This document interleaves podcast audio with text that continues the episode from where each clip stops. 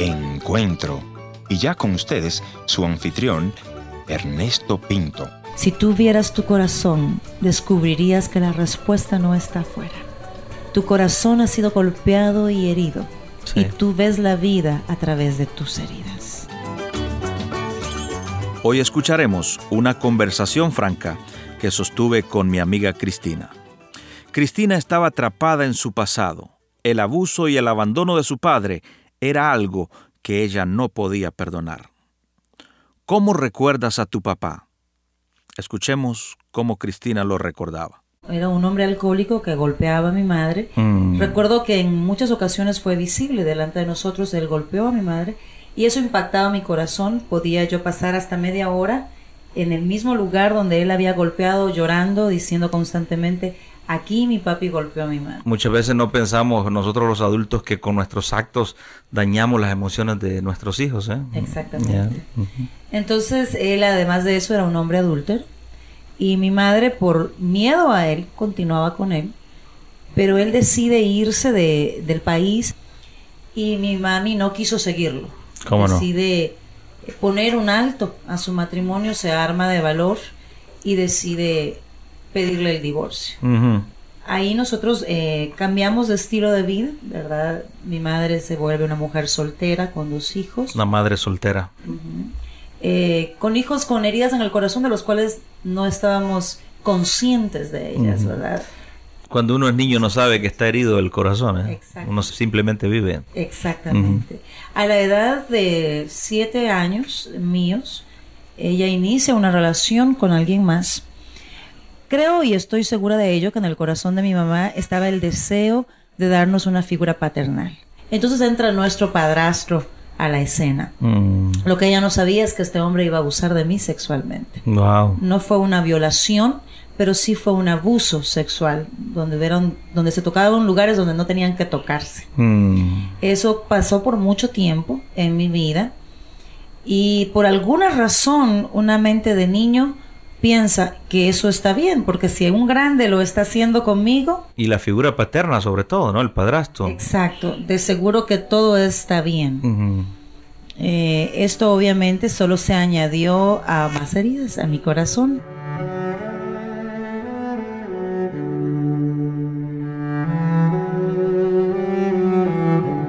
Si hacemos un salto rápido, ¿cómo afectó esas...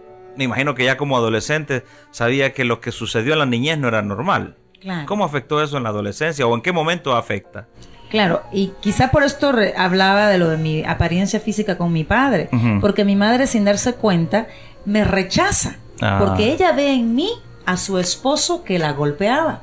Esto añadió a mi vida violencia física. O sea, que mamá rechazaba a la hija por... Y se me Ya. golpeaba hasta 30 veces cada vez que yo cometía un error. Qué tremendo, ¿eh? Qué y se me decían cosas como me arrepiento de haberte tenido. Todas estas son cosas que yo vine albergando en mi corazón. Cuando yo llego a la adolescencia, 16 años, y yo descubro lo que me había sucedido a mí y descubro eh, la vida que me había tocado vivir, se abre una herida muy grande en mi Sí. corazón. Surge en mí un hueco gigantesco con una necesidad de ser amada. A los 16 años.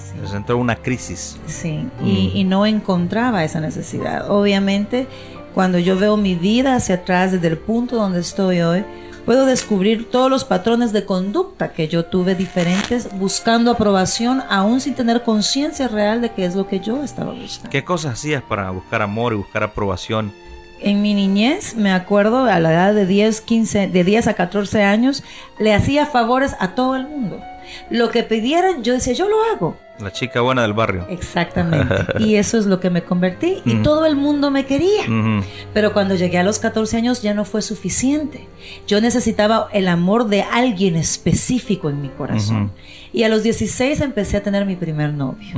Y se hizo una lista de 10 novios, el último es mi esposo.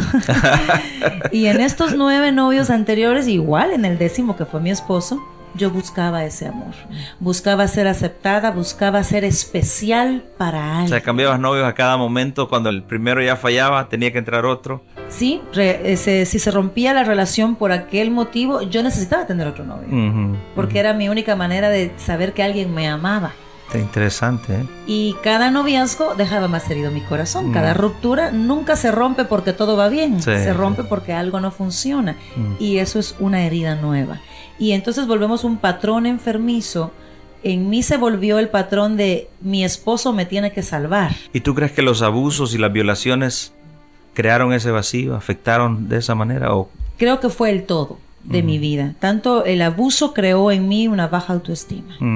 La violación creó en mí que se podía hacer conmigo lo que todo el mundo quisiera. Perdiste valor. Perdí valor a mi vida y el abandono de mi padre, yo culpé a mi padre por todo lo que me pasaba.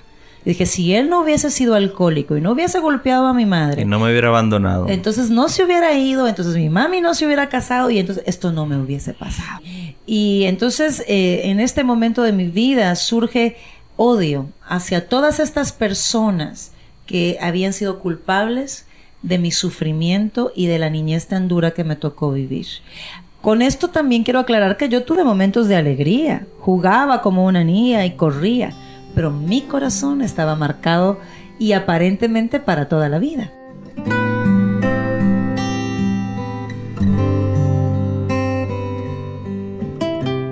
Historias que otros callan. Estás en la sintonía de encuentro. Yo soy tu amigo Ernesto Pinto y te voy a agradecer que me visites en el internet www.encuentro.ca.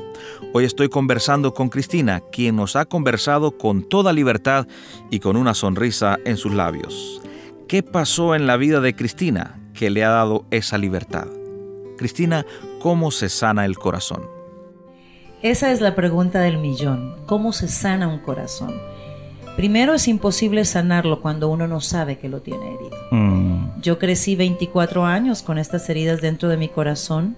Eh, me acerqué a Dios a la edad de 22 años, mas sin embargo seguía igual y seguía creyendo que yo era simplemente el diseño de Dios sobre mí. Y todas mis actitudes, mis comportamientos, decía, así soy yo, así me hizo Dios. Y no fue hasta que yo inicié una relación de corazón a corazón con Dios, una relación donde Él se volvió mi amigo, donde yo me sentaba a platicar con Él, que Él descubrió que mi corazón estaba herido.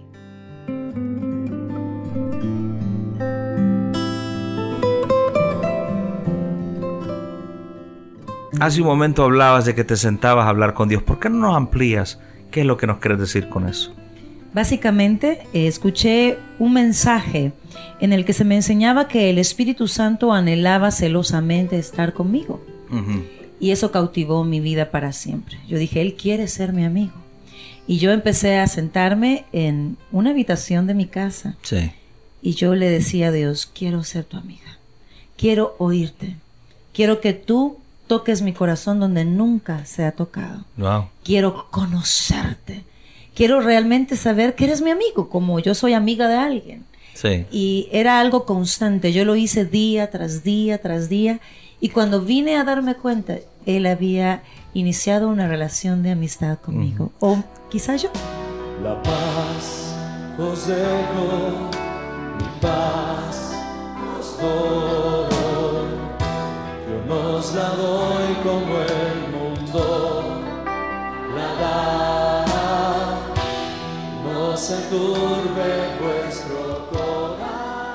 eh, no había pasado mucho tiempo cuando estaba yo sentada en ese lugar. Después de cinco minutos yo no tenía más palabras que decir, mm. pero yo me quedaba ahí porque yo decía, algo tiene que pasar. ¿Cómo no? Y ese día hubo un bombardeo de respuestas a todas las preguntas que yo albergaba en mi corazón. Y cada respuesta venía una tras otra.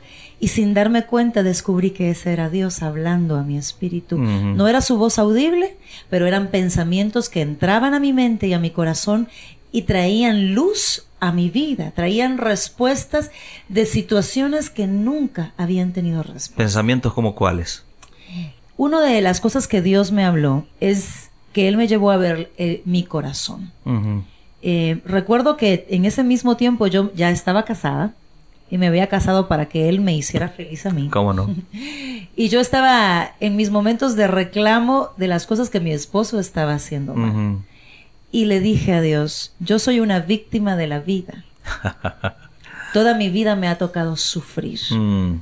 Y no es justo que en mi matrimonio también me toque sufrir. Y fue ahí donde Dios me dijo, hija, Si tú vieras tu corazón, descubrirías que la respuesta no está afuera. Hmm. Tu corazón ha sido golpeado y herido. Sí. Y tú ves la vida a través de tus heridas. Qué poderoso eso, ¿no? Tú ves la vida a través de tus heridas, ¿eh? Así es. Hmm. Porque la palabra dice que de nuestro corazón mana la vida. Sí. Y de la condición de nuestro corazón será la condición de vida que Así es. tengamos. Sin importar la gente que nos rodea. Claro.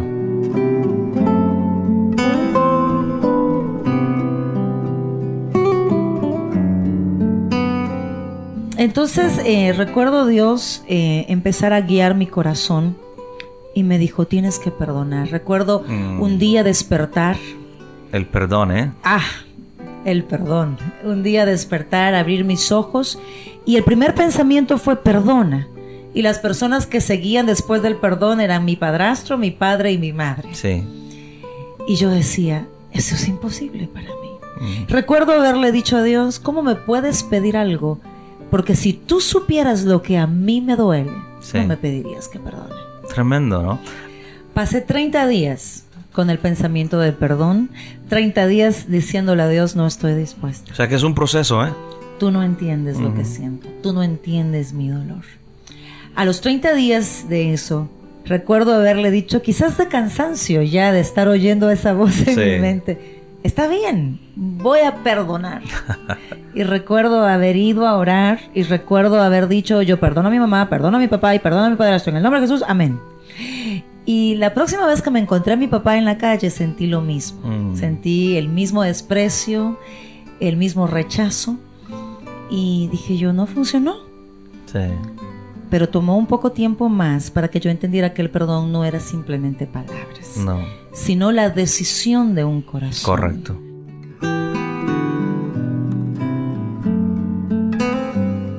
Llegó el día en que recuerdo haber llegado a ese mismo lugar donde yo me había hecho amiga de Dios, que era un cuarto de mi casa, y de, llegué decidida y le dije, hoy estoy dispuesta a perdonar. Mm. Ya no era una obligación, sino la disposición de mi corazón. Recuerdo que él me dijo, hay una cosa que yo te prometo, es después que tú perdones no sentirás más dolor.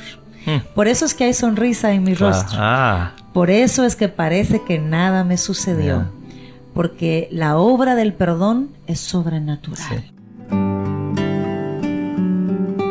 ¿Cuál sería tu mensaje a esa persona que fue herida, que fue lastimada, tal vez abusada y nos está escuchando en este momento? ¿Qué tú le dirías? Le diría que el perdón es el arma que Dios dio en nuestras manos para destruir la obra del enemigo. A través del perdón yo puedo destruir cualquier huella que Satanás o cualquier persona haya dejado en mi corazón.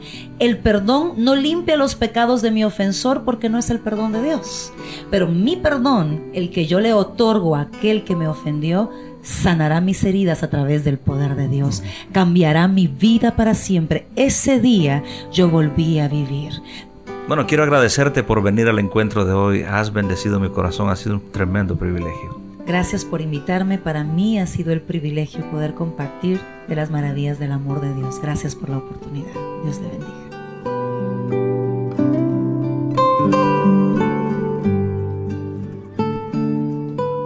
Gracias por haber estado en la sintonía de este tu programa Encuentro. Y te voy a agradecer que me visites en el www.encuentro.ca o también puedes dejarme una nota de voz en el WhatsApp 1-204-202-1525 1-204-202-1525 una nota de voz o tal vez una nota escrita. La otra opción es info arroba.